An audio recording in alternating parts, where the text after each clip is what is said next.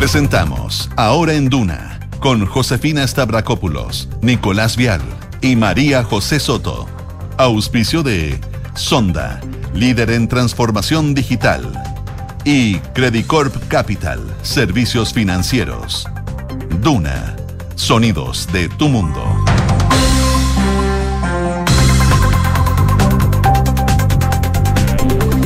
Segundos faltan eh, para las 12. Muy buenas tardes, ¿cómo están ustedes? Bienvenidos a una nueva edición de Ahora en Duna, acá en la 89.7.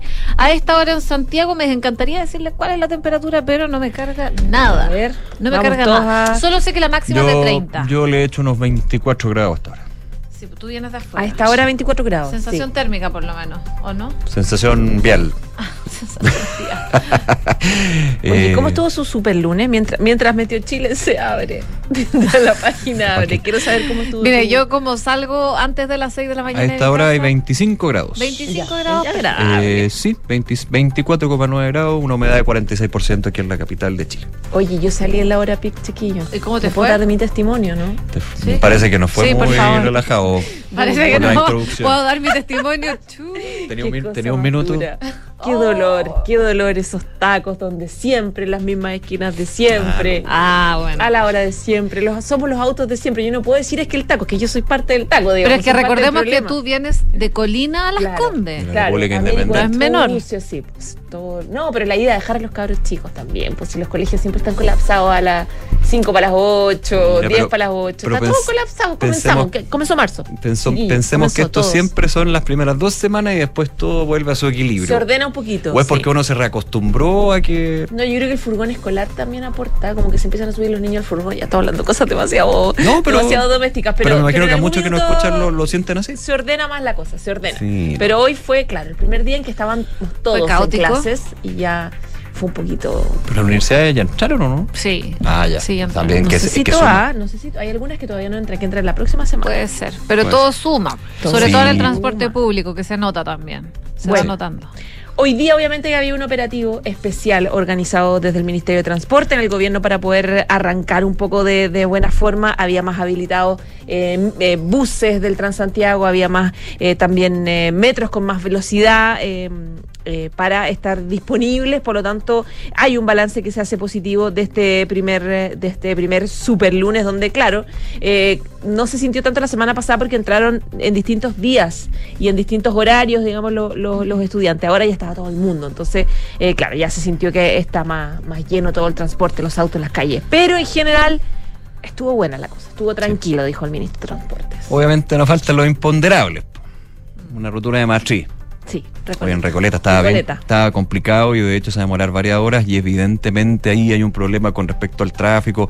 Eh, la, una, una iglesia eh, bien histórica, la viñita está inundada, o sea, bien complicada la, la situación. Ha, ha sido uno de los focos, digamos, aquí en la región metropolitana y en Santiago específicamente que se han generado en este día donde, claro, todo como que vuelve a su cauce natural, pero con... Bueno, ahora vienen los tacos de la tarde, ¿ah? Lo Sí. vamos- por, eso, por eso nosotros los acompañamos también en la tarde. vamos Nada a estar personal, ahí van Sí. a estar. vamos a estar con ustedes Monitoreando sí, el por supuesto taco. Oye, también vamos a estar hablando, por supuesto, de otras cosas que arrancan hoy día, no solo el super lunes, también el proceso constitucional, porque la comisión experta se instala, ya debería comenzar la ceremonia en unos minutos más, vamos a estar mirando con atención lo que vaya pasando con eso, pero por supuesto van a entregar una de las primeras señales, eligiendo a su mesa directiva, que va a ser un gran hito entonces en lo que ocurra el día de hoy. Y en noticias internacionales hay Hay- varias cosas que ver. Varios a que ver, por ejemplo, eh, la situación Ecuador, el expresidente de ese país, Lenín Moreno, procesado por cohecho, ¿ah? una situación, un síntoma bien regional de América Latina que también ahora se vive en ese país.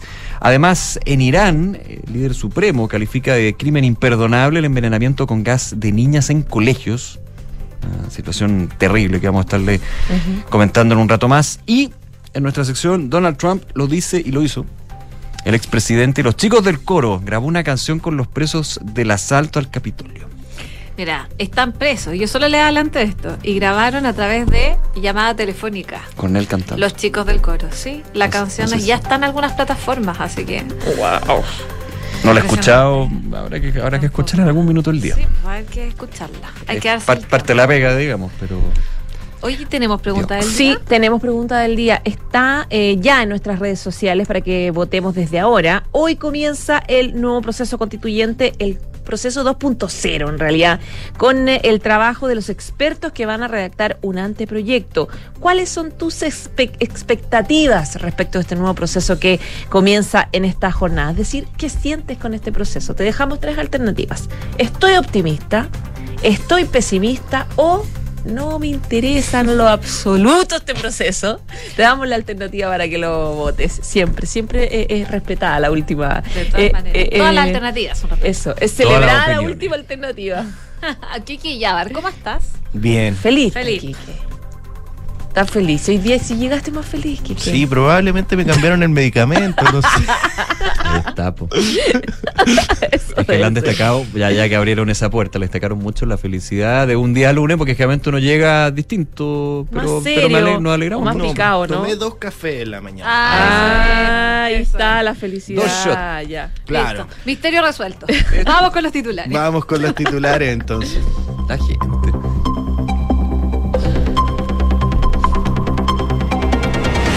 El presidente Gabriel Boric se trasladó hasta Punta Lavapié, en la región del Bío Bío, para encabezar el inicio del año escolar y anunciar la reconstrucción de la escuela de la zona. Recordemos que esta fue una de las más afectadas por los incendios forestales y fue el lugar escogido por el mandatario para abrir este año. Las autoridades hicieron un positivo primer balance del tránsito en la capital del superlunes. El ministro de Transporte enfatizó que en general la ciudad, en forma gruesa, se observa con bastante movimiento, pero fluyendo. Hoy se instala la comisión experta para darle el vamos al proceso constituyente. A mediodía se tomará juramento a los 24 comisionados y luego deberán elegir la mesa directiva. Si bien esperan resolver este punto durante la jornada de ayer, hasta anoche esto no se había sacado. La ministra de Minería, Marcela Hernando, informó hoy que esperan durante este año ingresar al Congreso el proyecto que crea una empresa estatal para regularizar el uso del litio. En ese sentido, la titular de Minería aseguró que el quórum que necesita esta iniciativa es alto y que no será fácil obtenerlo, agregando que lo que está claro es que el Estado es el dueño del litio y eso para el presidente es intransable, entonces va a ser empresas estatales las que van a suscribir estos acuerdos con los privados. El gobierno presentará hoy en el Congreso sus propuestas para abordar la crisis de las ISAPRES. Serán representantes del Ministerio de Salud los que se reunirán con los parlamentarios de las comisiones de salud para poder analizar posibles medidas. El Ejecutivo anunció hoy cambios en el toque de queda en la región de la Araucanía debido a los incendios forestales. Desde esta noche la restricción regirá solamente en las comunas de Coyipulli, Ercilla y Victoria. La medida no ha estado exenta de críticas por autoridades locales, quienes aseguran que esta es beneficiosa para resguardar la seguridad de la región. La expresidenta Michelle Bachelet entregó una serie de reflexiones en un seminario organizado por CEPAL sobre la igualdad de género en la previa del 8M y llamó a proteger la democracia para conseguir avances en ella. La exmandataria indicó que sin democracia la igualdad de género es una quimera y sin democracia no hay espacio para cuidar las relaciones entre unos y otros. La diputada Revolución Democrática Maite Orsini entregará una vocería este lunes a las 14.30 horas, en la que se espera aborde la situación por la que fue centro del cuestionamiento la semana pasada. Recordemos que hace unos días la diputada presentó una autodenuncia criminal en la Fiscalía Metropolitana Centro Norte por siete posibles delitos y aseguró que ejercerá sus derechos como imputada para acreditar su total inocencia. Noticias del Mundo, Taiwán pidió a Beijing reconocer que la isla no es parte de China. El gobierno de la isla insistió en que las relaciones en el estrecho deben manejarse de forma razonable, equitativa, práctica y respetuosa. La presidenta del Perú, Dina Boluarte, irá a la fiscalía por las muertes en las protestas. A pesar de que en un inicio prefería tomar parte de la audiencia vía virtual, su situación de investigada la obligará a asistir presencialmente ante la fiscalía. Y tras quedarse con el Chile Open, Nicolás Yarri avanzó en el ranking ATP y subió 35 casilleros. Con esto la primera raqueta nacional asciende al puesto 52, acercándose con fuerza al top 50 del ranking ATP. Muchas gracias, Quique. Muchas gracias a Nos ustedes. vemos más rato. 12 con 8. Partimos revisando las principales informaciones. Por supuesto que está marcando la jornada. Una de ellas es el super lunes, porque las autoridades estuvieron haciendo un balance y un sobrevuelo en parte de la capital para poder monitorear lo que estaba pasando con el transporte público en el marco de este día. Eh, minutos antes de las 8 de la mañana, las autoridades entregaron este positivo, primer balance, tras el tránsito en lo que ha sido la mañana. Dicen eh, que se observaba una ciudad que está en movimiento, en forma adecuada, en este sobrevuelo que fue entre las 7 y las 8 de la mañana. Y dicen que eh, había un buen flujo de buses también, decía el ministro de Transporte. En general, la ciudad en forma gruesa se observaba bastante movimiento, pero fluyendo. Durante la mañana, eh, eso sí, claro, lo vamos a, profundizar en unos minutos más, pero se registró una rotura en una matriz en Recoleta, específicamente en Avenida Recoleta con Santos Dumont. El incidente fue monitoreado también por las autoridades, pero claro, ya la semana pasada eh, los ministros advertían de 30 puntos de congestión principalmente. Uno de ellos era la ruta 68 con Américo Vespucio. En ese punto eh, había alta congestión temprano en la mañana. Al parecer tuvieron además un siniestro eh, que, mm, que significó además un problema en la vía menos eh, y reducir un poco más todo a la capacidad. Se estaba recuperando, la congestión no era enorme al momento en que ellos estaban sobrevolando, pero era un punto que iban a estar monitoreando permanentemente. Mientras que la delegada mm, Martínez destacaba las reuniones sostenidas previamente para que esta vuelta a marzo sea lo más tranquila y segura posible. Dijo que estuvieron trabajando para no dejar espacio a las improvisaciones, eh, es lo que decía la delegada, y también eh, desde Carabineros decían que este sobrevuelo ha permitido poder visualizar algunos nudos críticos y personal, por supuesto, de Carabineros está trabajando en terreno, tratando de contener y minimizar todos los efectos que podría significar esto.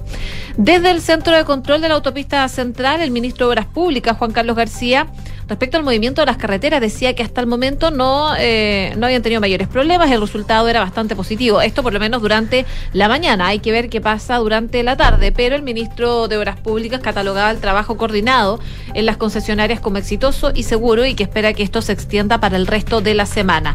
En esa línea también, desde Obras Públicas dijeron que los 30 puntos críticos son zonas con un flujo vehicular lento. Sin embargo, ninguno de ellos estuvo completamente detenido durante la mañana y eso ha ido evolucionando progresivamente. Así que fue bastante positivo el balance que hicieron, por lo menos durante las primeras horas de la mañana. Vamos a ver cómo eh, se maneja el superlunes durante la tarde. Ahora, el problema, eh, y sigue pasando ahora, tiene que ver con lo que tú contabas, esta ruptura de eh, matriz en la comuna de Recoleta, que según ya está informando Aguas Andina, está generando un corte de agua en más comunas. De hecho, a través de un comunicado, esta empresa dice que se va a tener que suspender temporalmente el suministro de agua en las comunas de Independencia y en sectores acotados de Conchalí, Renca y Recoleta.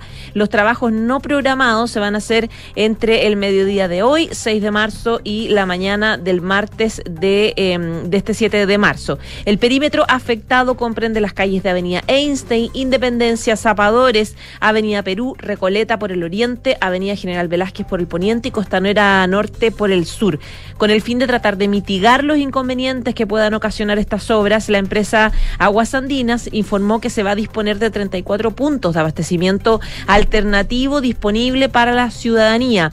Eh, decía el comunicado que Aguas Andinas lamenta los inconvenientes que esta situación pueda ocasionar y reitera ante cualquier duda que los usuarios pueden encontrar más información en trabajos en la ciudad, en la oficina virtual de Aguas Andinas, www.aguasandinas.cl. Y claro, el problema de lo que pasó con esta matriz fue el daño que está generando en algunos espacios, ya no solamente como vimos algunas calles inundadas, corte de agua, sino también a eh, una iglesia que está en Recoleta, la iglesia de la Viñita, luego del ingreso del agua por la rotura de matriz que eh, está ahí en la intersección de Santos Dumont con Avenida Recoleta. Esta iglesia es de una de las primeras construcciones religiosas que se hicieron en Chile luego de la llegada de los españoles, por lo tanto tiene un valor patrimonial bien importante. Fue edificada en 1834 por el mandato de Inés de Suárez, que mm, la ubicación que tiene actualmente siendo nombrada Monumento Nacional en 1990. Por eso es que preocupa el estado en el que pueda llegar luego, quedar, digamos, luego de esta inundación. De hecho, hay imágenes de la iglesia totalmente dañada, su piso, inundada completamente con esta construcción. Eh, al ser monumento nacional, de hecho, cualquier modificación tiene que pasar por un proceso burocrático que es engorroso, según explicaba, por ejemplo, Nancy Muñoz, que es de la Fundación Paternitas, organización que tiene a su cuidado esta iglesia. Eh, el piso de este templo, de esta iglesia en Recoleta, está inundado, es de patrimonio nacional y no se puede tocar hasta esperar eh, un estudio o una, un análisis que hagan las autoridades. Se ve no solamente la iglesia, también la reja de entrada, todo quedó bien inundado, lamentablemente. Oye, solo brevemente contarles también que la Municipalidad de Recoleta anunció a eso de las 11 de la mañana eh, que se suspenden algunas clases en algunos establecimientos, en la Escuela República del Paraguay, Liceo Valentín Letelier, Liceo Paula Jaraquemá y en el Liceo Jorge Alessandri Rodríguez, producto de esta emergencia que se dio con la rotura de matriz en Recoleta.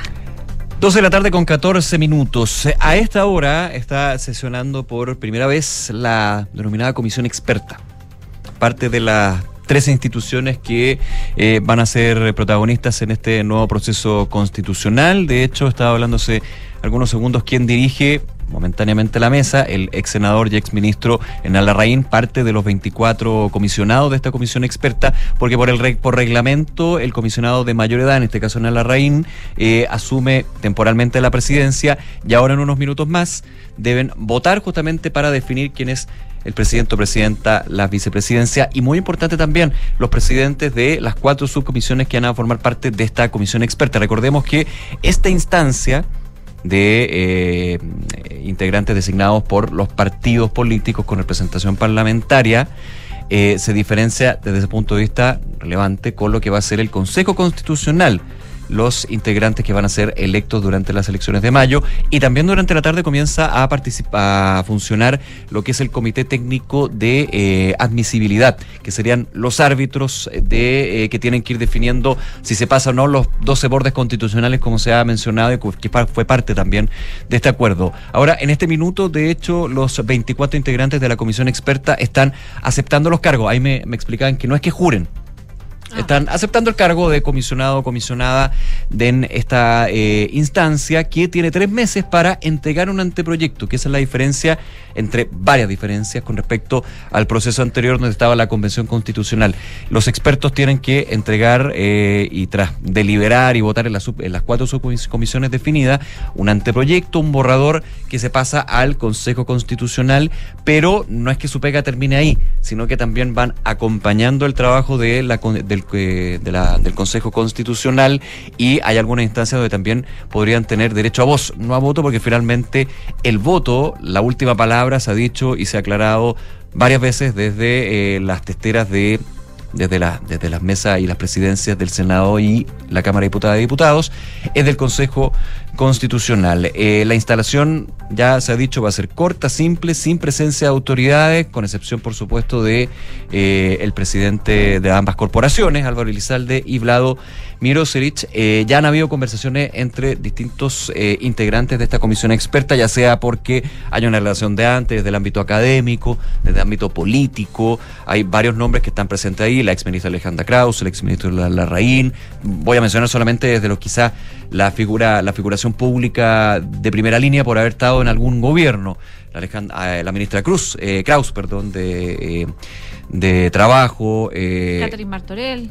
Catherine Martorell, Máximo Pavé, Juan José Obajo. Hay varios ahí que están entre los 24 que fueron designados por los partidos políticos y que van a tener esta función de entregar un anteproyecto que se remita a, muy importante, los bordes constitucionales. Y están en el tiempo, con tiempo en contra, porque tienen Sí, que po. quedar redactado en 15 días y eh, además en cuatro días tienen que tener eh, un poco el grueso, por la estructura, digamos, el- el- los principales ítems a, a trabajar. Van a, van a trabajar a partir de cuatro comisiones que van a estar especializadas un poco en distintos tópicos. En las próximas horas tienen que elegir eh, la mesa directiva, que ha estado con especial hermetismo. De hecho, en algún minuto como que traté de reportear con algunos de los expertos y están todos como planteando, ya, lo- ya lo sabrán, ya lo Yo sabrán. hablé, hablé Eh, con están dos hoy día y no, de- no se veía mucho mucho problema en términos de. Están tratando de marcar, lo que Sí. se ve a las primeras horas es que están tratando de marcar diferencia eh, con obviamente la convención constitucional, que sabemos los problemas que, que vimos desde el principio, y eh, un poco de, de que esta cosa sea lo más rápida, organizada, eh, expedita posible para poder eh, evacuar este informe que finalmente se le tiene que entregar a, los- a los consejeros elegidos. De hecho, había como una, una discusión respecto al himno, al himno nacional. Eh, se Sí, que preguntaba fue Martorell la que lo propuso. La Mar- Ah, claro, Catherine Parecido a Martorell. lo de la otra vez, preguntó- de la, de la convención, digamos. Sí, Claro, ella preguntó todo- si todo lo iban a, lo iban a cantar, claro, si lo iba, si, Se si iba a entonar el himno, claro. eh, nacional. eh, y dijeron, bueno, si no hay ninguno que no tenga ningún problema, bueno, lo se hace. Claro. Eh, si alguien tiene un problema, no. Pero Sí. claro, ahí está como la- las cosas, los detalles que quieren marcar las diferencias con el proceso anterior. Comienza entonces el trabajo de la comisión experta, se están aceptando los cargos, eh, van a estar operando y trabajando en la sede del Congreso Nacional en Santiago, de hecho en la sala plenaria podríamos decir del Senado. Y ya a partir de las 4 de la tarde es la instalación de los 14 juristas, abogados y abogadas que forman parte del Comité Técnico de, Admisibilidad, que insisto, es como el árbitro. Oiga, se pasó pueblo.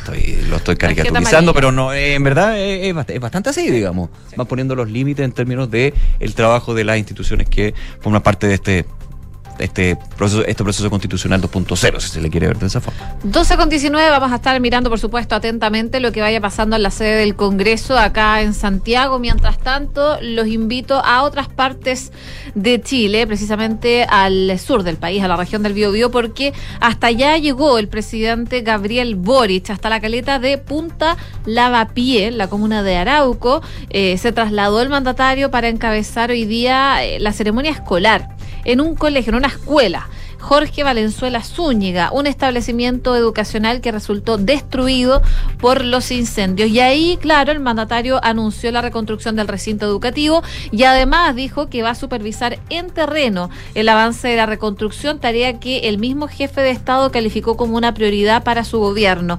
Eh, parte de lo que se escuchaba del discurso, que fue hace algunos minutos atrás nomás, del presidente Gabriel Boric, él decía, bueno, seguimos trabajando en el tema de la reconstrucción, es una de las prioridades. Eh, voy a estar pronto en el sur supervisando este tema que para mí es muy importante y estamos trabajando intensamente en la recuperación productiva. El presidente ya estuvo en la localidad de Punta Lavapié el pasado 16 de febrero cuando recorrió la provincia de Arauco para visitar la zona que, que se vieron más damnificadas por los incendios y en la instancia el mandatario había instruido que levantarían la escuela lo antes posible, promesa que se va a concretar durante este lunes, eh, durante la mañana que se hizo. eh, y en tanto, en Punta Lavapié también se trabaja en un proyecto para instalar escuelas modulares, transitorias y un proyecto definitivo para avanzar con la recuperación en terreno donde estaba la escuela damnificada. El presidente, claro, decía los cambios de gabinete también a propósito de lo que se estaba eh, haciendo en esta instancia. Se le preguntó por lo que se viene, que probablemente va a ser un cambio de gabinete. Algunos dicen que podría ser mañana. Y dice, no se hacen por las presiones de la prensa ni los partidos políticos, algo que ya había dicho la semana pasada. Y asegura que su objetivo, prioridad y obligación como presidente es mejorar la gestión, no hacerle favores a los partidos políticos, a ninguno de ningún lado. Fue parte de lo que eh, dijo el presidente a la prensa en este punto, donde estaba dando información respecto al año escolar. Eh, en el sur del país y también eh, la reconstrucción de la escuela en eh, Punta Lavapié. Aquí no hay presión de la prensa, hay No, no, para presión de los partidos y, y los propios, digamos. Pero bueno, es entendible que se diga eso. Pero Presión de la prensa puede ser porque uno especula cuándo podría ser. No, y se pregunta constantemente y se hacen notas, pero bueno, esto es para todos los gobiernos igual.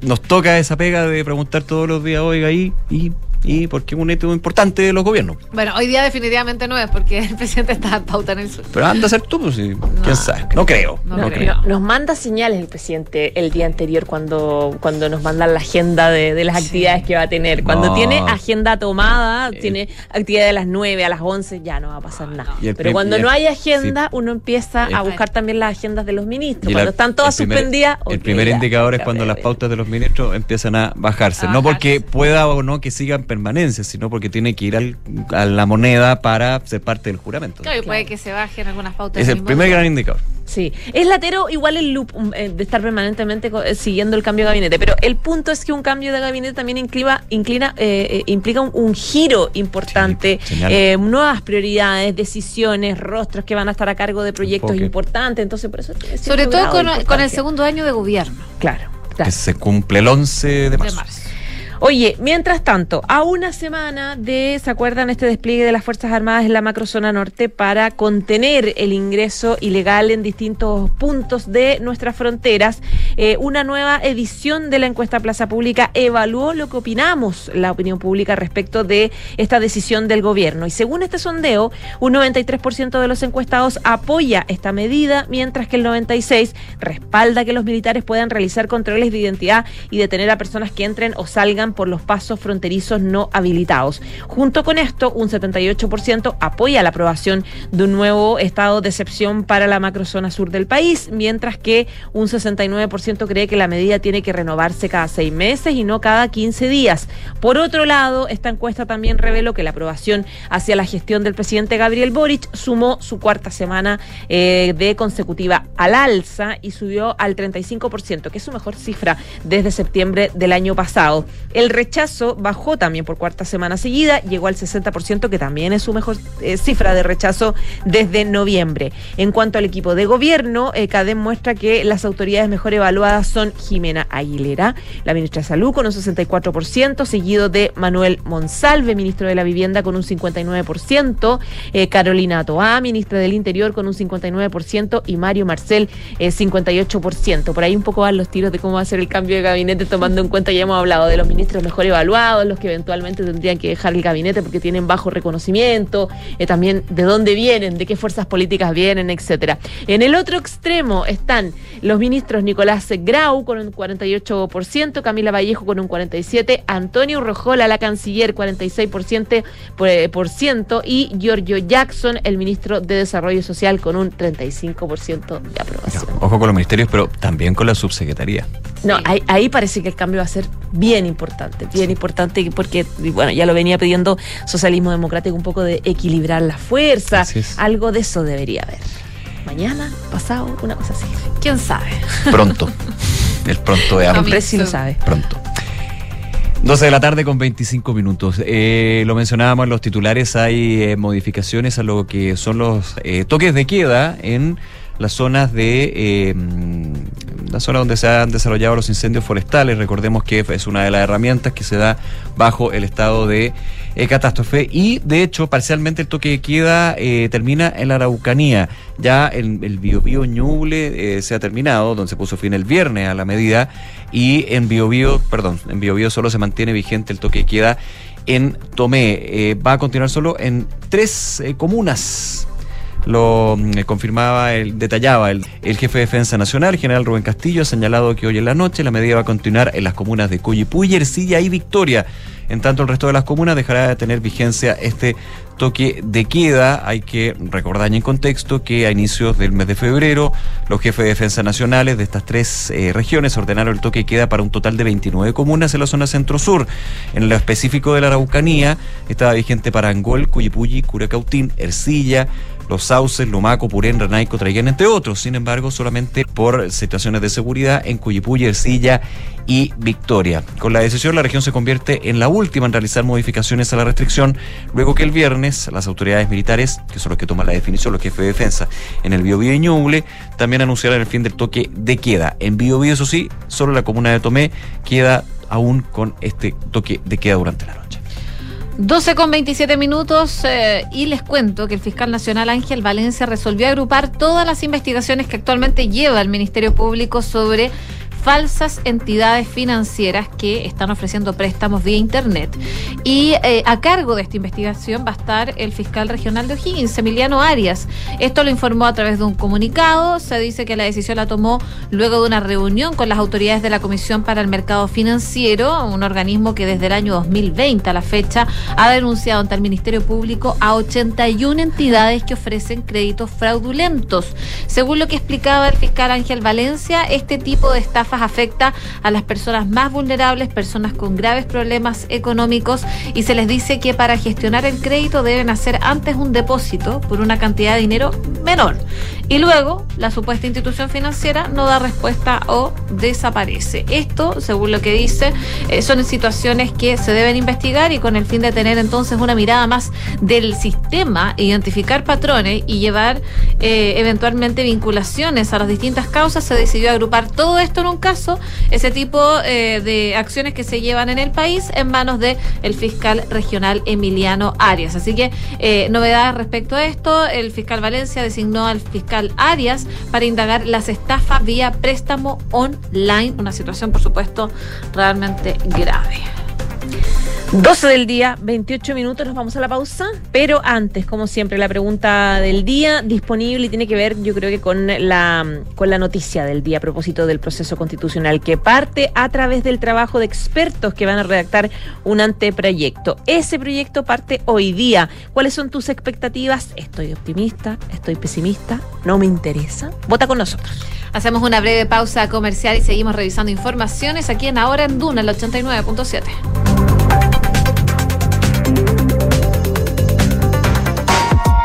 Universidad de Tarapacá, 41 años construyendo un futuro de calidad, con un modelo educativo centrado en las personas y contribuyendo al progreso nacional y regional.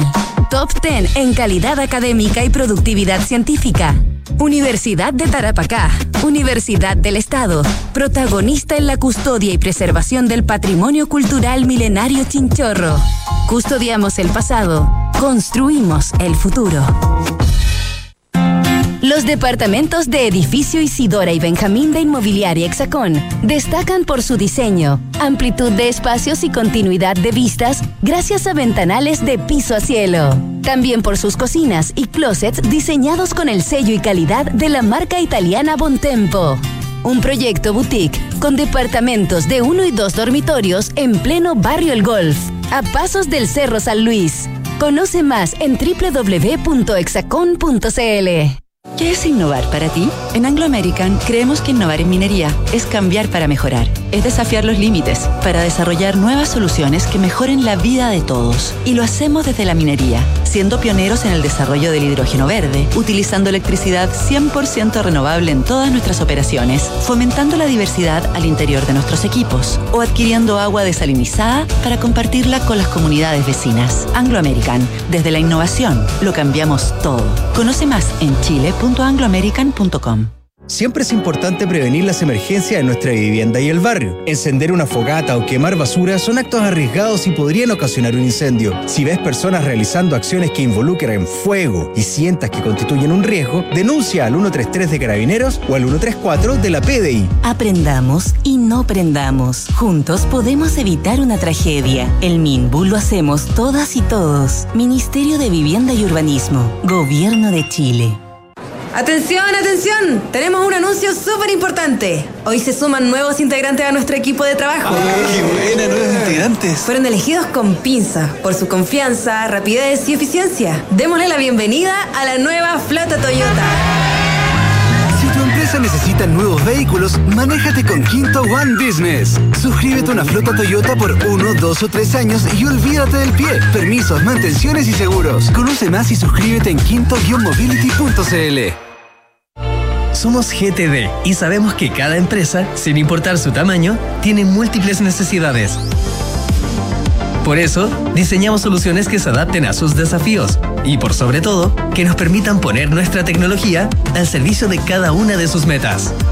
En GTD, creemos en las empresas y las acompañamos día a día, porque en el camino hacia el éxito vamos juntos. GTD. Hacemos que la tecnología simplifique tu vida.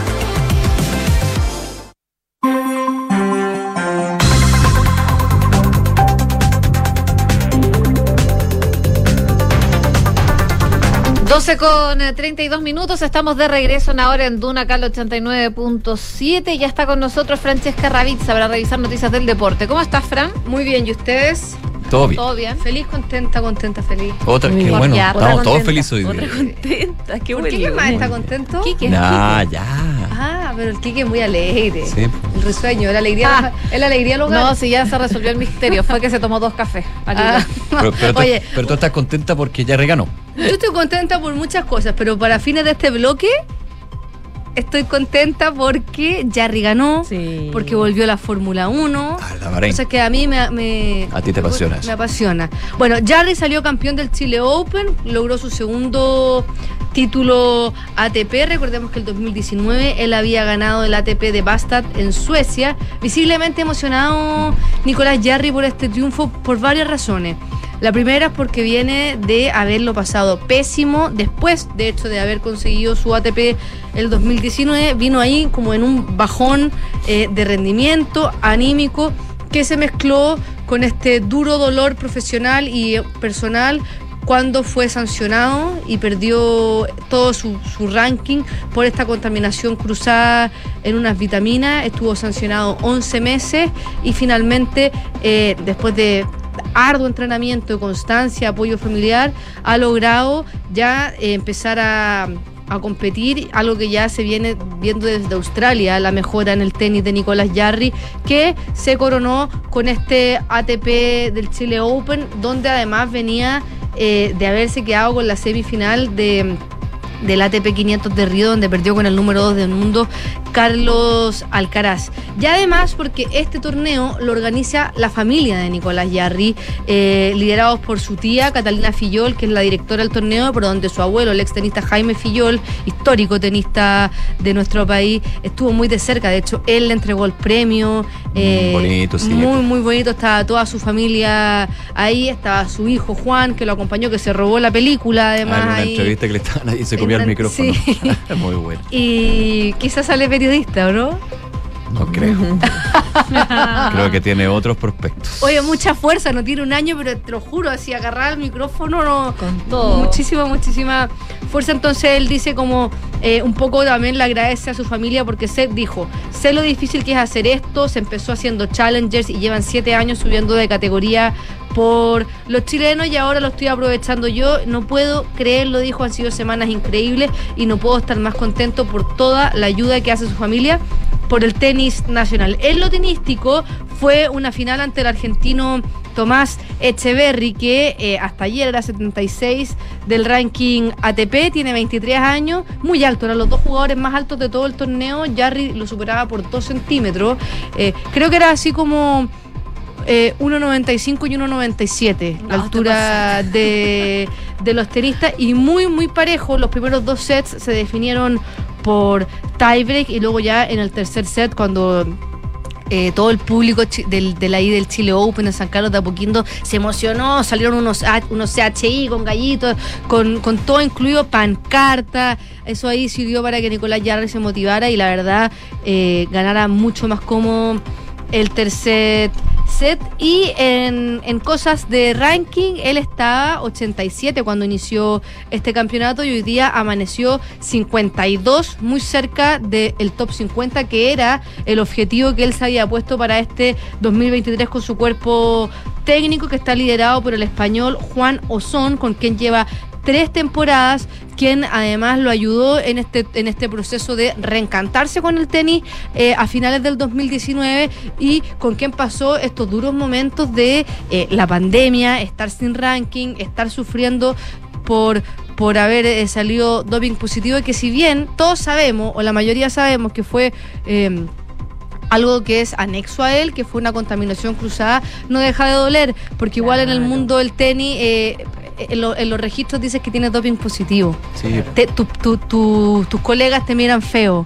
Dicen, será, si no, si no te lees el informe o si no estás leyendo todo el día las noticias, Claro. dicen, bueno, algo habrá hecho. se presta para esas malas interpretaciones que son muy, muy dolorosas. Y en lo práctico, te dejó 11 meses sin poder competir cuando estás en los años de tu mayor potencial deportivo. Claro, él tuvo suerte que empezó la pandemia. Eso sí. pero se quedó sin ranking. Pero te quedaste sin ranking Se quedó igual, sin claro, ranking, claro. no le congelaron el ranking, le costó mucho volver a la competencia porque eh, no le llegaban las wildcards, porque estaban dándosela a los otros tenistas que también habían sufrido por la pandemia.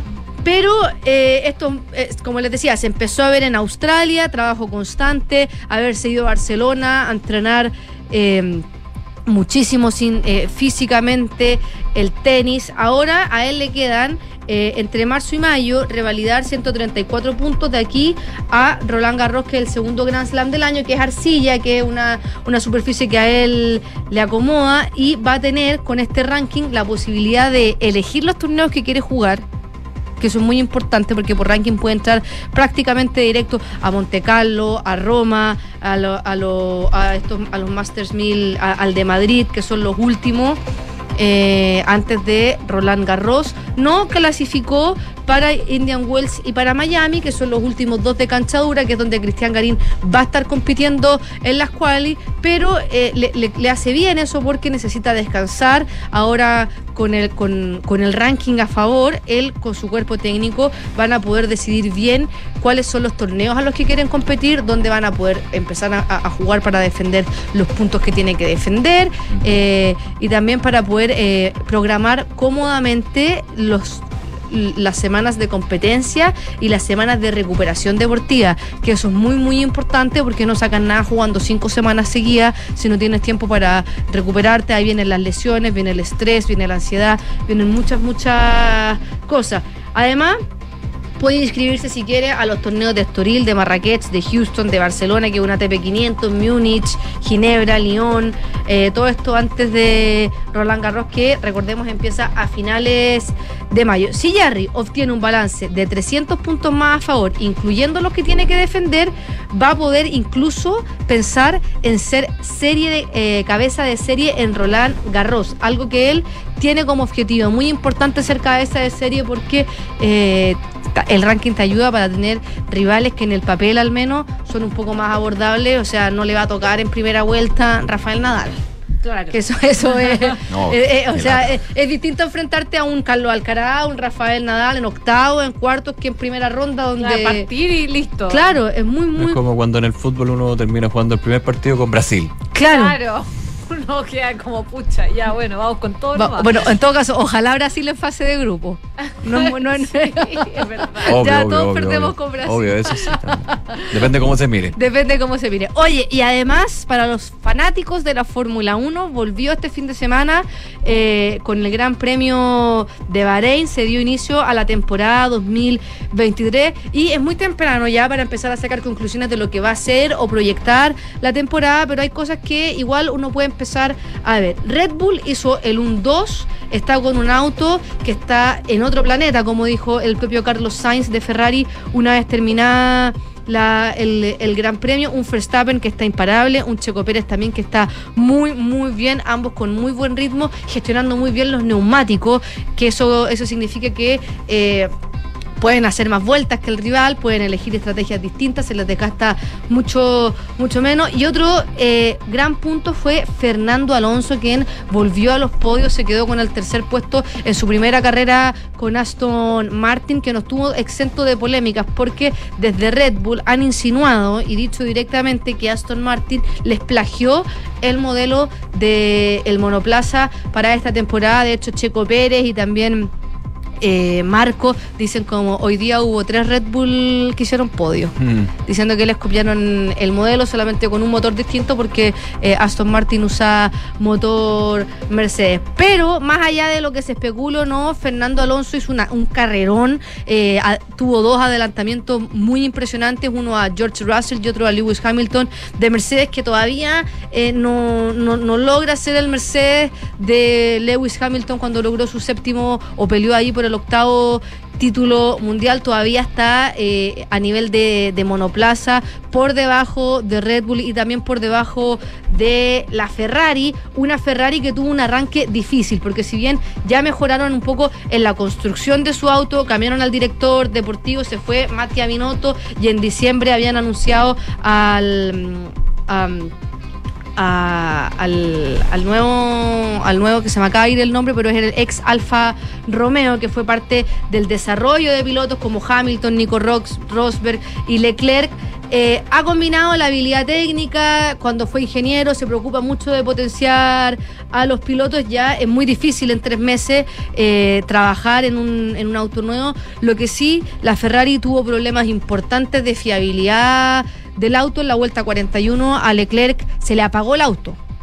tuvo un problema en la unidad de potencia donde se tuvo que ir un costado y iba segundo eh, peleando eh, eh, duramente con el propio eh, Checo Pérez, tenía a, a Alonso muy detrás y Carlos Sainz también con problemas principalmente en el rebote del auto. Y ambos pilotos alegaron que estaban teniendo mucho desgaste de las ruedas y tener un desgaste de ruedas, de neumáticos mejor dicho, significa que no puedes ir a la velocidad que deberías ir en el tiempo por vuelta. O sea, eh, para que nos hagamos una idea, eh, para poder estarle compitiendo a Verstappen y a Checo Pérez, tendrían que haber estado todos los pilotos, o por lo menos Leclerc y Sainz, que estaban ahí peleando, a dar una vuelta a un ritmo de 1 minuto 37 segundos. Y a lo mejor los autos de Ferrari daban más rápido, pero no podían porque se les estaban desgastando los neumáticos. Entonces ahí empieza todo este juego de estrategia que todavía les queda mucho, mucho para hacer. McLaren con muchos problemas, Oscar Piastri que eh, debutó en la Fórmula 1 tuvo que abandonar por un problema técnico y Norris también con problemas desde la curva 1 quedó último. Y el que yo creo que papelón, Alpine con Ocon que tuvo triple sanción, la primera por que em, es penalizado cuando tú estás en los pits y no estás en los bordes de la línea, te penalizan. Luego tuvo que hacer el stop and go y un ingeniero le tocó el auto y eso también es sancionable. Le dieron 5 más y después porque excedió la velocidad en el pit lane, así que finalmente tuvo 15 segundos de penalización, que es muchísimo también en la Fórmula 1. Próxima carrera, el 19 de marzo en Arabia Saudita. Quedan un poquitito más de 10 días todavía para que las escuderías saquen conclusiones de lo que fue esta primera carrera arreglen algunos problemas como la Ferrari eh, y también eh, McLaren en la unidad de motor y también empezar a, a ver eh, estrategias y gestionar bien los problemas principalmente que tuvieron muchos pilotos con el desgaste de los neumáticos. Muy bien, muchas gracias Fran. Que esté Nos muy vemos. bien. 12 con 45 minutos, revisamos noticias internacionales a esta hora porque el expresidente de Ecuador, Lenín Moreno, está oficialmente procesado por un presunto delito de cohecho y el juez de la Corte Nacional de Justicia le dictó como medida cautelar presentarse cada 15 días en una sala especial de la Corte, aunque Moreno no vive en Ecuador desde el año 2021.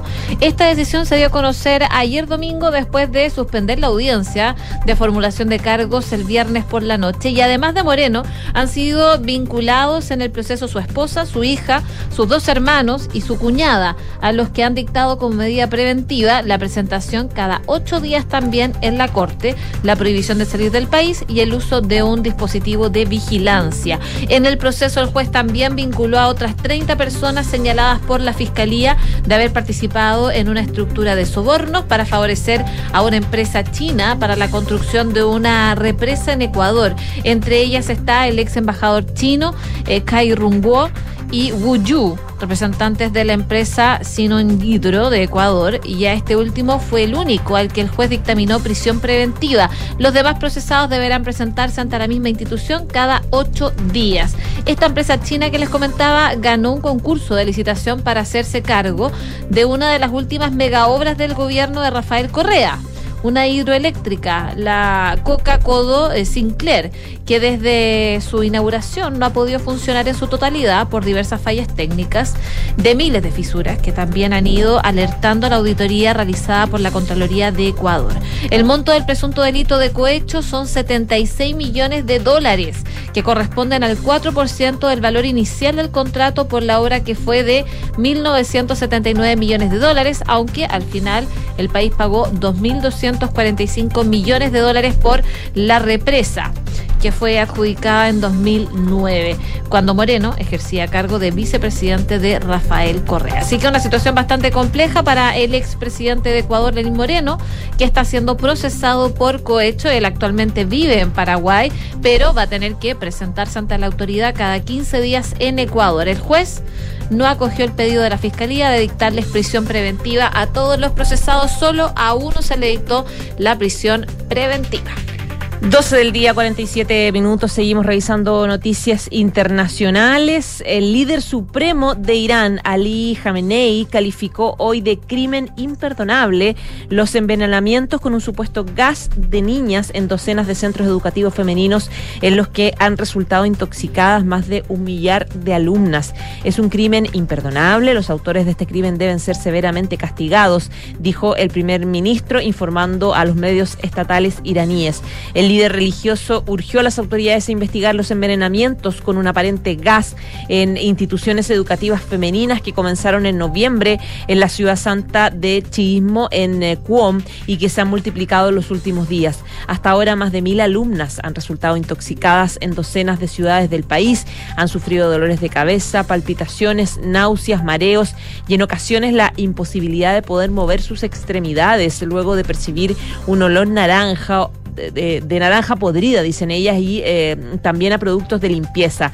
Los últimos casos se produjeron ayer en varias ciudades de Irán e incluso en un dormitorio estudiantil donde viven 450 jóvenes, eh, de las que 29 fueron ingresadas en distintos centros hospitalarios, según dice la prensa local iraní. El Ministerio del Interior, el Ministerio de Inteligencia investigan estos ataques, pero hasta ahora no han informado avances en esta investigación. Según los datos del Ministerio de Interior, se han producido ataques con gas en 52 colegios de niñas. Un número indeterminado de alumnas resultaron intoxicadas. 28 estudiantes fueron hospitalizadas, unas cifras muy lejos de las que se proporcionan medios iraníes y grupos activistas.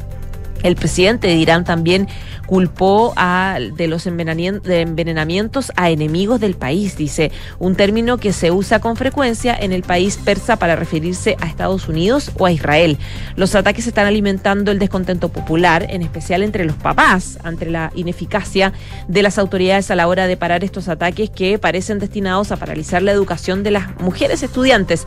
En Irán no se ha puesto en duda la educación femenina en los 43 años de existencia de la República Islámica y algunos padres vincula los envenenamientos con las protestas eh, con eh, marcado tono feminista de los últimos meses.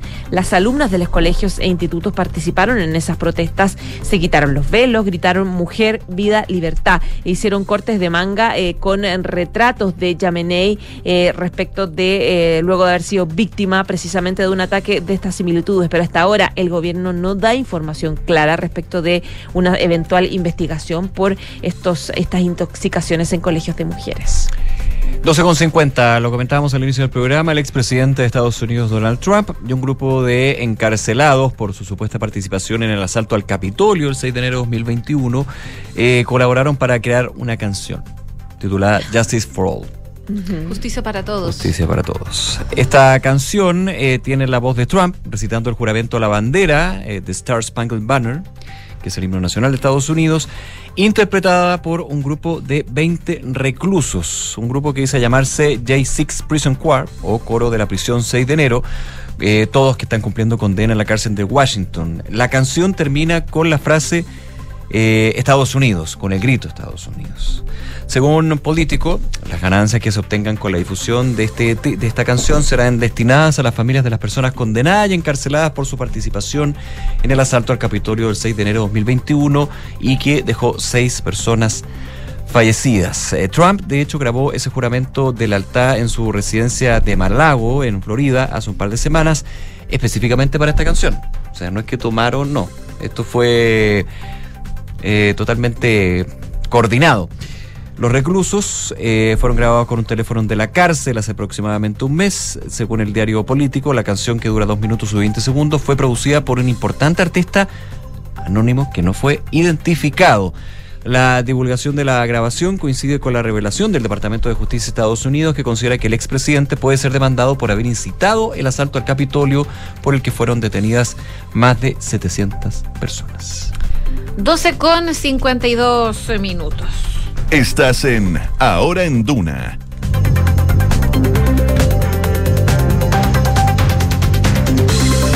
Seguimos revisando entonces las principales informaciones. Representantes del Ministerio de Salud eh, van a llegar hasta el Congreso Nacional hoy día con el fin de reunirse con parlamentarios de las comisiones de salud de ambas cámaras. ¿Para qué? Bueno, para informarles respecto del anteproyecto que va a abordar la crisis de las ISAPRES. Esto sabemos ante el fallo de la Corte Suprema que ordena a las aseguradoras privadas pagar los cobros en exceso a sus afiliados tras aplicar la nueva tabla de factores que se dictó en 2019 por el ente regulador. Además, se suma la presentación del indicador de costos de la salud, mecanismo mediante el cual el ente regulador indica cuándo es el máximo que pueden subir los planes de las ISAPRES. El año pasado eh, era un 7,6%. Así que bueno, hoy día la ministra de Salud se va a reunir entonces con los parlamentarios. Dice que tuvieron ya un verano lleno de reuniones con los asesores legislativos de los parlamentarios y que eh, va a ir a la Cámara para reunirse con las comisiones de salud y dar a conocer mayores detalles de los lineamientos principales de la propuesta e ir avanzando respecto a la reunión que eh, van a plantear el tema de las ISAPRES. Por supuesto, han habido varias reacciones al respecto. En Dura en Punto, el ex ministro de Salud, el doctor Emilio Santelice, se refirió a esta crisis de las ISAPRES y el bajo porcentaje en el proceso de vacunación bivalente fueron los temas que abordó. Pero con respecto a las ISAPRES, esto fue lo que dijo Emilio Santelices. No es el momento de hacer experimento, no es el momento de sacar soluciones desde la ocurrencia porque en estos días han aparecido muchos con ideas muy creativas. Es el momento de recoger la evidencia comparada y hacerse cargo desde ahí de soluciones legislativas serias y también que la superintendencia ponga término a través de sus indicaciones a, al tema de la Corte Suprema. Bueno, también el doctor Santelice decía que si las cosas en este momento no se hacen bien, obviamente se va a producir en quiebre. E, en una situación de este tipo podríamos tener una catástrofe sanitaria en definitiva. Y que, claro, eh, como lo escuchábamos, aseguraba que no era el momento de hacer experimentos en esta materia. Esto involucra todo el sistema de salud. Si se produce un escenario de mm, desaparición, tendríamos un efecto dominó. Caería en insolvencia muchos prestadores privados en una situación bastante compleja, por supuesto, y que eh, de hecho mañana el Ministerio de Salud va a abordar con los expertos este tema luego de que se postergara la reunión que estaba programada para el viernes, producto de la molestia de algunos parlamentarios se postergó para el martes. Así que vamos a estar atentos a ver qué sale de estas reuniones que va a tener el Ministerio de Salud.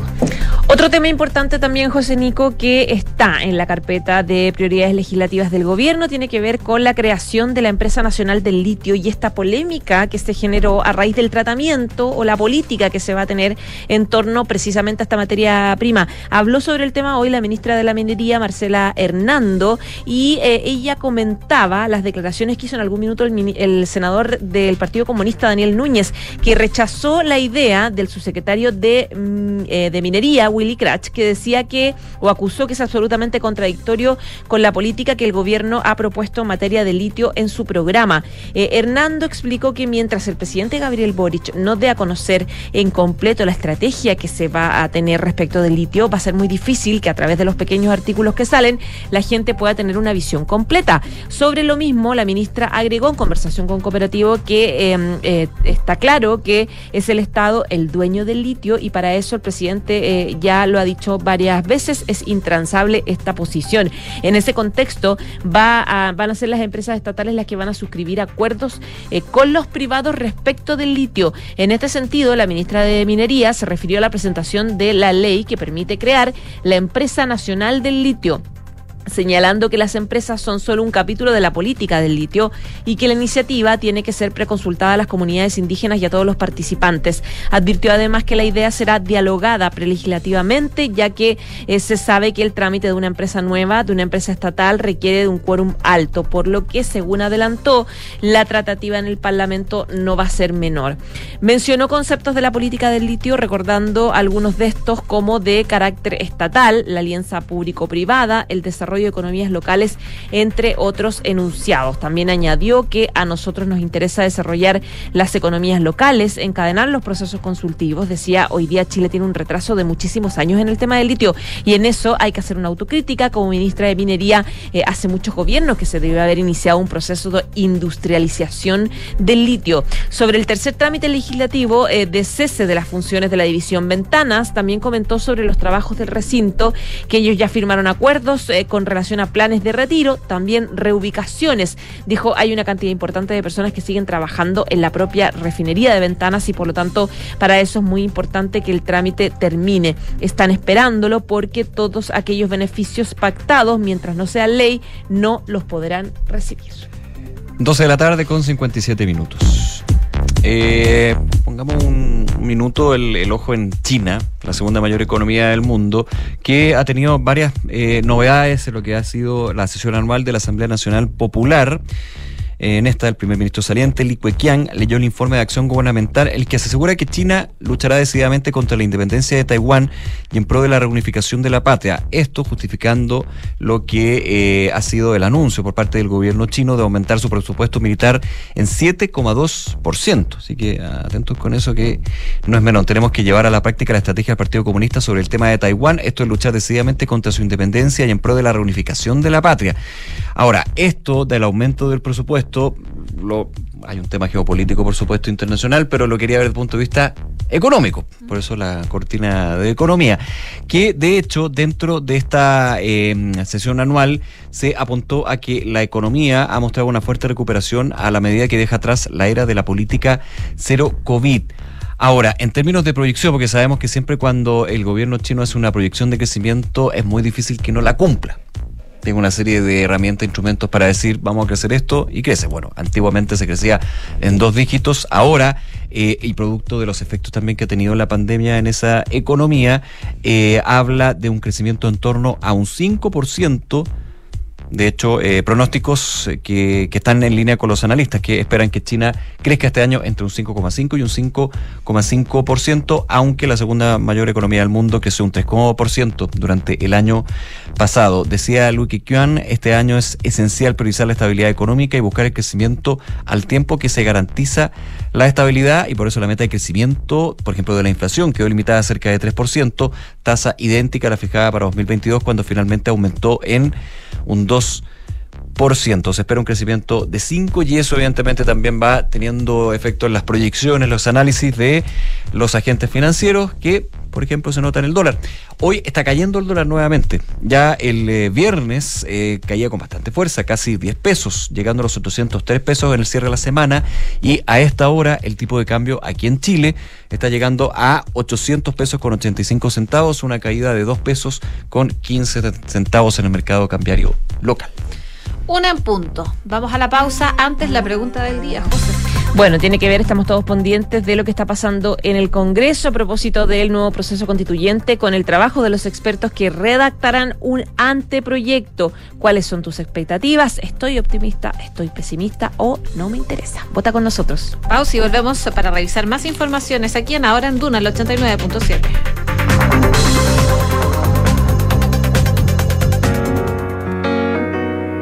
En Sonda, trabajamos para que disfrutes tu vida, impulsando la innovación y el desarrollo de soluciones que acompañen la transformación digital de las organizaciones de hoy. Cuenta tú también con el respaldo, agilidad y eficiencia del líder en transformación digital de la región. Conócenos en sonda.com.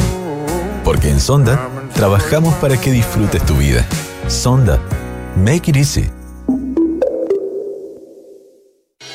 En Credicorp Capital nos centramos en ser aliados estratégicos de nuestros clientes para cumplir sus objetivos con nuestro portafolio de inversiones de carácter global. Siente la confianza invaluable de contar con asesores financieros que le agreguen valor a tus decisiones. Conoce más sobre nosotros en credicorpcapital.com. Benja, ¿a qué hora llegas a la casa? Llego en una hora más, mamá. Vamos a ir a andar en patines con mis amigos. Por favor, Benja, ten cuidado. Mamá, no te preocupes. Cuando los accidentes ocurran, en la alemana estamos contigo. Protege a tus hijos desde recién nacidos hasta los 30 años con el convenio Accidentes de Clínica Alemana. 45 años de experiencia en urgencia escolar, las 24 horas y los 365 días del año. Infórmate y contrátalo 100% online en clínicaalemana.cl. Clínica Alemana. Si es tu salud, es la alemana. Construir un futuro mejor es responsabilidad de todos. Mientras más países adoptan medidas para reducir las emisiones de carbono, la demanda de productos y servicios esenciales para el crecimiento económico sigue en aumento. No es fácil, pero son recursos como el cobre producido por BHP en Chile los que ayudan a hacerlo posible. El futuro está aquí. Descubre cómo en bhp.com slash mundo mejor. Tercera está de aniversario y para celebrar sorteamos premios increíbles. Participa por entradas a Lola Palusa, conciertos en Movistar Arena con ubicación privilegiada, una gift card de 200 mil pesos en la biblioteca y muchas experiencias más. Concurso exclusivo Suscriptores La Tercera. Si eres suscriptor, participa en clublatercera.com. Y si aún no lo eres, suscríbete ya y aprovecha nuestra promo 50% off en cualquiera de nuestros planes y participa. Bases legales en clublatercera.com.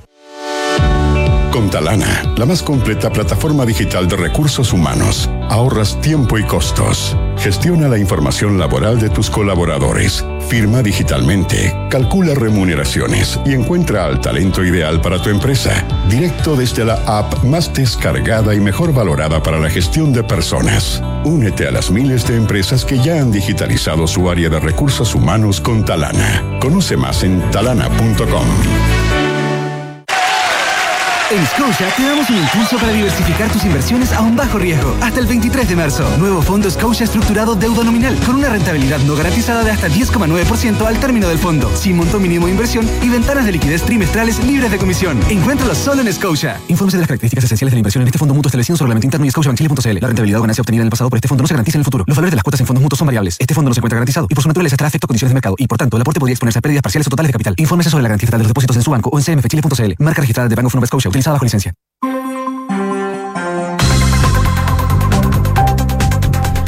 Una con cuatro minutos, seguimos revisando informaciones. Acá en ahora en Duna es momento de hacer un resumen de las principales noticias, hacer los titulares con Quique Yar.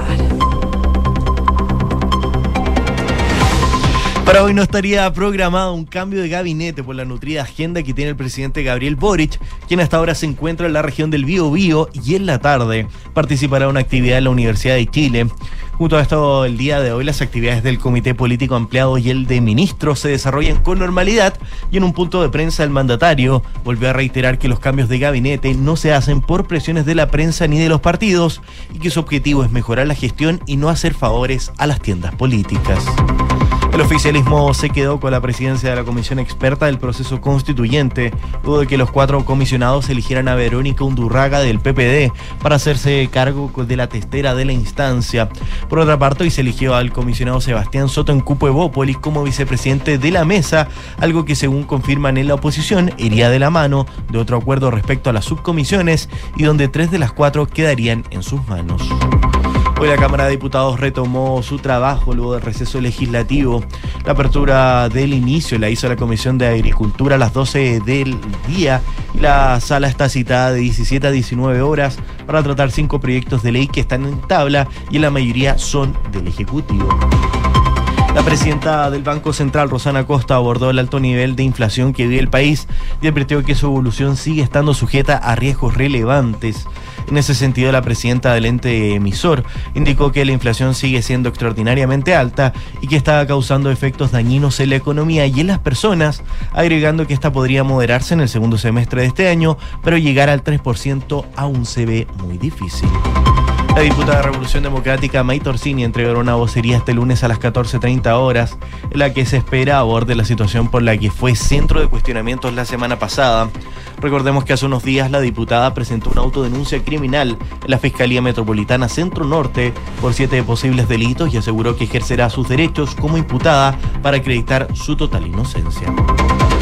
Y Aguas Andinas informó la suspensión del servicio en las comunas de Independencia, Rinca, Ricoleta y en sectores acotados de Conchalí para poder reparar la rotura de matriz que afectó en la mañana a la avenida Recoleta. A través de un comunicado, la sanitaria confirmó que los trabajos no programados se realizarán entre el mediodía de hoy, 6 de marzo, y la mañana de este miércoles 7 de marzo. En tanto, la municipalidad de Recoleta suspendió las clases por los problemas en los recintos educacionales que puede llevar este corte. Y Taiwán pidió a Beijing reconocer que la isla no es parte de China. El gobierno de la isla insistió en que las relaciones en el estrecho deben manejarse de manera razonable, equitativa, práctica y respetuosa.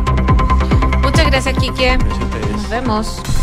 Oye, durante esta jornada lo veíamos, se realizó la primera sesión de la comisión experta del nuevo proceso constitucional en la sede del ex Congreso, acá en Santiago.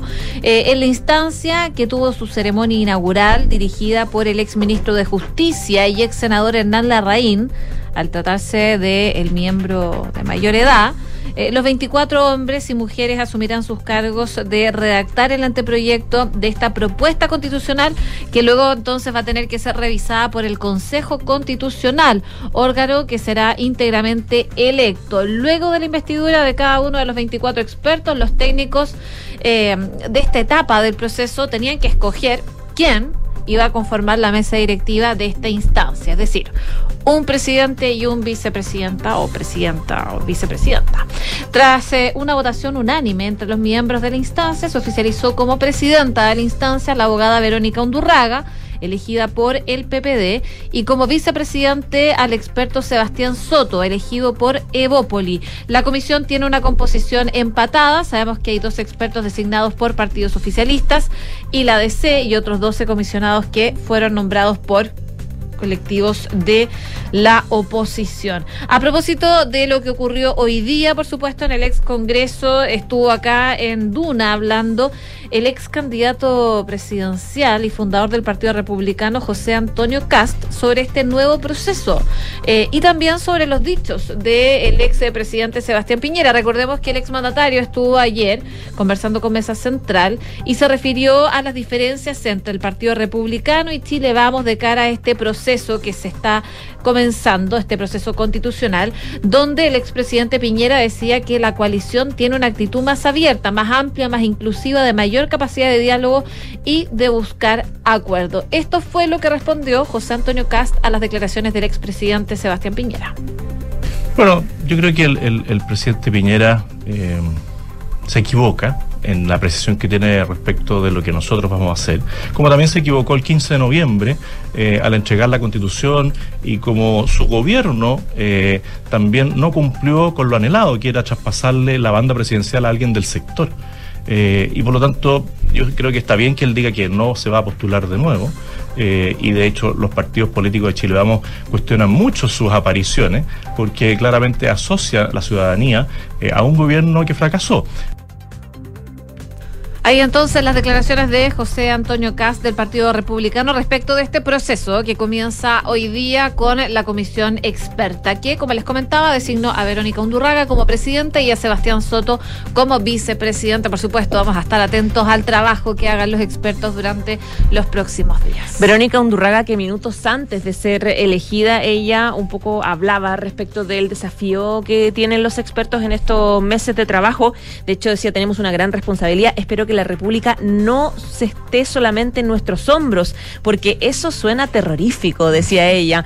Pero bueno, estoy segura que tenemos la mejor voluntad de trabajar bien. Claro, ella se refería a la advertencia que le hizo el presidente del Senado, Álvaro Lizalde. Recordemos que fueron. no advertencia. no, no advertencia, pero, pero, es un mensaje, pero un mensaje bien claro, ah, un poco de que no la embarren. Esa es como la, esa es la, esa es la petición. Álvaro Lizalde, presidente del Senado, y Vlado Mirosevich, presidente de la Cámara de Diputados, estuvieron en la bienvenida a eh, estos expertos y lo que decía Álvaro Lizalde es, les dijo bien clarito, la República está en sus manos, fue el mensaje que le dio a los expertos. El, eh, senador decía que si cometen los errores que han cometido, por ejemplo, las cámaras del Congreso, que han generado enorme deslegitimidad con peleas por temas adjetivos que nadie entiende, decía, creyendo que son importantes y con lógicas de farándula, le van a hacer daño al proceso, decía el presidente del eh, Senado, un poco pidiendo eh, que se trabaje con seriedad y con responsabilidad. Lo mismo decía Vlado Mirosevich, él pedía que... Em, se alejaran de las pasiones. Hay que alejarse de las pasiones, escuchar con humildad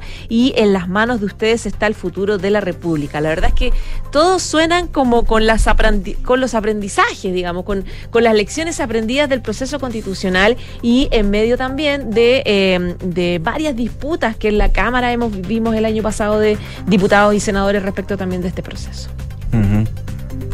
Sí, hay que ver, po. Hay que ver qué pasa. Sí. ¿Quieres, quieres votar? Tienes cara de que quieres votar también. Ah, no, ¿Quieres soy- votar? ¿Cu- ¿Qué sientes? ¿Cuál es tu? Porque pregunté por la, preguntamos por las expectativas en la pregunta Ah, yo soy del día sobre optimista. Yo también, yo también, re- yo voté optimismo. Estoy optimista. Ahora también fui optimista en el anterior. El, optimismo no se pierde. No, no, pero bueno, es que eh, esto tiene que, te- tiene que salir bien y al final va a ser el objetivo de los que integran la comisión experta, los que sean elegidos y elegidas para el Consejo Constitucional y también Claro. En parte para mm, eh, los árbitros, que va a ser bien relevante eso. Oye, eh, otro tema. Tiene que ver con lo que comentábamos en titulares, eh, las declaraciones de la presidenta del Banco Central, tema Ya. inflación, que es súper importante ir siguiendo eh, lo que dice el Banco Central, porque no es que esté ocultando información ni nada, pero son señales, son miradas, se van proyectando también ya bien y, actualizando las proyecciones sobre el índice de precio del consumidor por los datos que se van conociendo mes a mes. Eh, la presidenta del Banco Central, Rosana Costa, se refirió al alto nivel de inflación, que recordemos está eh, superando todavía el 12%, advirtiendo que su evolución sigue estando sujeta a riesgos relevantes, o sea que esto no está, no se da por contado que de aquí a abril vamos a tener una inflación por debajo de los dos dígitos, que eso es lo que todos buscamos. En un seminario organizado por Tanner, la economista admitió que la inflación sigue siendo extraordinariamente alta y que está sa- causando efectos dañinos en la economía y en las personas. En ese sentido, esto es bien interesante, reconoció que el desafío de llevar la inflación a 3% no es fácil y dijo que el central seguirá haciendo todo lo necesario para cumplir con el objetivo. En lo inmediato, esto es bien importante, dijo la presidenta del ente emisor, esperamos que la inflación anual, medida a 12 meses, tenga un descenso importante al segundo trimestre de 2023. De hecho, las apuestas, no, no, apuesta suena muy de juego, pero la proyección y las cartas están puestas para el segundo trimestre. Así que yo esto lo pongo en términos de que con los últimos datos de inflación, de MASEC, que uno dice enero, febrero, tranquilidad, eh, todo está, eh, todo se podría consolidar para bien o para mal, según la mirada de los economistas, no yo el segundo trimestre de este año para ir viendo la tendencia que siga hacia allá con mira el segundo semestre. Así que hay que estar muy atento a eso. Espero que, dice la eh, presidenta del Banco Central, podría haber una caída importante de la inflación al segundo trimestre de 2023, recordando que el último IPC, el de febrero de 2023, llegó a una variación de 0,8% en enero, a la espera que se publique, perdón, el dato de febrero. Oye, hablábamos antes eh, con la, el comienzo de la comisión experta de procesos que se inician. Y hoy día también, en un super lunes, eh, llegó también para el Congreso, el super lunes. Eh, luego de que la semana pasada retornaran a sus funciones los senadores tras el receso legislativo, bueno, hoy día lo tuvieron que hacer los diputados. A eso de las 12 estaban citados en la Comisión de Agricultura de la Cámara Baja que va a abordar los efectos causados por los incendios en la zona centro-sur del país, así como Agricultura está convocado otras siete comisiones en distintos horarios. La sala de la Cámara, en tanto, está citada a las 5 de la tarde, de 5 a 7, para tratar cinco proyectos de ley que están actualmente en tabla. El eh, primero es una iniciativa parlamentaria que establece el régimen de protección y reparación integral a favor de las víctimas del femicidio y sus familias. El proyecto de autoridad de la diputada Carol Cariola y Gael Yomans y de las exdiputadas Maya Fernández y Marcela Hernando, entre otras. El segundo proyecto es de el gobierno, con la iniciativa que busca que el tratamiento de productos de la pequeña y mediana minería de Enami, eh, Codelco, pueda ejecutarlo en otras instalaciones que no pertenezcan a la Fundación Ventana. Eso es por el cierre de ventana. Por el cierre de de, la fundición. ventana, claro. Sí, eh, un tema que por supuesto estuvimos hablando harto el año pasado, a finales del año Sí, pasado.